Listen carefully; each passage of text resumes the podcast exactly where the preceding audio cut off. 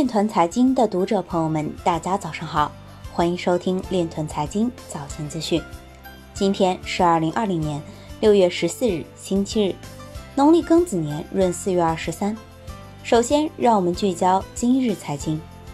被判刑二十五年的美国毒贩，为避免入狱，将被称为比特币矿商。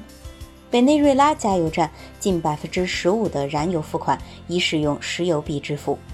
沪上首个区块链生态股落户上海市北高新园区。中远海运与天津港签署合作，研究区块链等新在港航环境下的开发应用。IPFS 在安全性、传输速度、信息永久存储方面等，相对于 HTTP 有更大的优势。Ripple 计划在巴西建立 XRP 支付通道。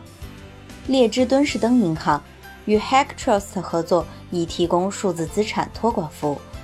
区块链公司向英国央行提交创建 CBDC 操作系统的提案。威神表示，以太坊天价手续费转账实际上可能是勒索。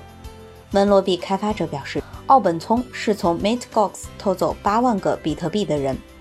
今日财经就到这里，下面我们来聊一聊关于区块链的那些事儿。据证券日报消息，日前。赛迪智库发布《二零二零新兴产业政策法规白皮书》。白皮书指出，目前我国对区块链技术标准的研究仍停留在技术标准层级，并没有多少涉及可信、互操作和过程的标准。白皮书显示，国内共有一项区块链国家标准、十六项区块链团体标准、十三项区块链行业标准被提出，其中半数标准属于业务和应用标准。百分之二十五属于基础标准，百分之十六属于信息安全标准。